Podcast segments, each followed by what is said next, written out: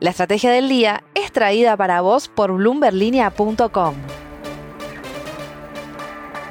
Muy buenos días, soy Francisco Aldaya, editor de bloomberglinea.com en Argentina y hoy te voy a contar las tres noticias más importantes para que arranques tu día. Además, como todos los martes, Belén Escobar nos trae el dato económico de la semana. No te olvides de darle clic al botón para seguir a este podcast y de activar las notificaciones. Lo que tenés que saber. 1. Tanto Argentina como Croacia ya tienen asegurados premios millonarios por haber llegado a esta instancia. Del total de 440 millones de dólares que se van a repartir en este mundial como premios, el ganador se va a llevar 42 millones, el subcampeón 30, el tercero 27 y el cuarto 25 millones de dólares. La AFA recibirá ese dinero y será la encargada de distribuirlo entre los jugadores. 2. Como consecuencia de una inflación que es indiscutiblemente galopante en Argentina, el gobierno no imprimió ni un solo billete inferior al de 500 desde 2020. Así lo pudo confirmar Tomás Carrió, que se leyó todo el informe de gestión que presentó en el Senado el jefe de gabinete Juan Mansur.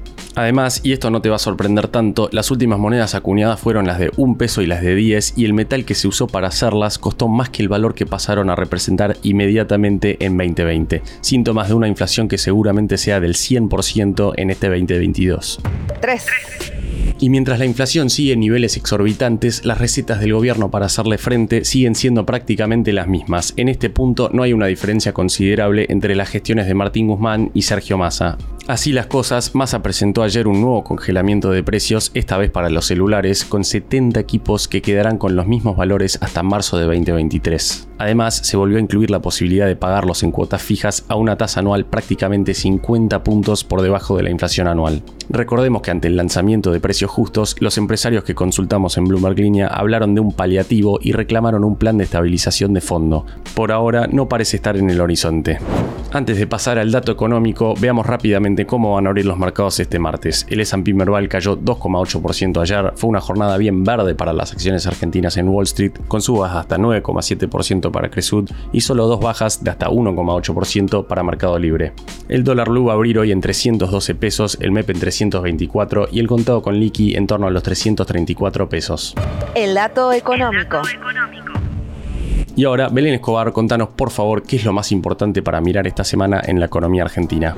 Y esta semana nos toca hablar de inflación, porque estamos a tan solo unas horas de conocer cuál fue el dato de noviembre. Las consultoras, como todos los meses, hicieron sus relevamientos y esperan que durante el mes pasado se haya dado una leve desaceleración en los precios, aunque advierten sobre lo que puede venir para diciembre, porque es un mes muy fuerte para el consumo.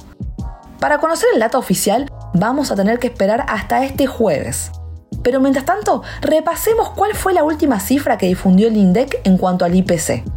El último informe oficial fue el de octubre, un mes en el que la inflación fue de 6,3%.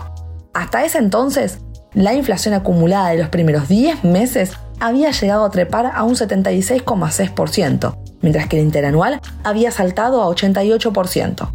A este ritmo, la inflación quedaría un paso de llegar a los tres dígitos. Pasando en limpio entonces, ¿qué se viene en cuanto a precios? Te lo cuento a través del dato económico de la semana, que es que las consultoras esperan una inflación de noviembre que va a estar entre 5,5 y 6,5%, mientras que para todo 2022 se ubicaría en un 99% si se toma en cuenta el relevamiento de expectativas del mercado que publica el Banco Central. La frase del día. Antes de irnos, escuchemos lo que dijo ayer el secretario de Comercio, Matías Tombolini, en el marco del lanzamiento del nuevo control de precios. El acuerdo de precios es fundamental, no podemos dejar de atender lo que es el consumo y estamos comprometidos en volver a los niveles de venta y producción de celulares que Argentina supo tener. Como nos contaba Belén en el dato económico, el mercado está esperando una inflación de 6,1% para noviembre. Esto fue un nuevo capítulo de la Estrategia del Día Argentina. Yo soy Francisco Aldaya, editor de Bloomberg Línea, y me podés seguir en Twitter en arroba franaldaya. No se olviden de darle clic al botón para seguir a este podcast y a la campanita para que se enteren al instante cada vez que sale un capítulo de lunes a viernes. Espero que tengas una gran jornada productiva.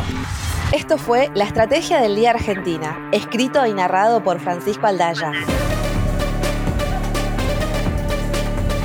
Producido por Arturo Luna y Daniel Hernández. Que tengas un día muy productivo.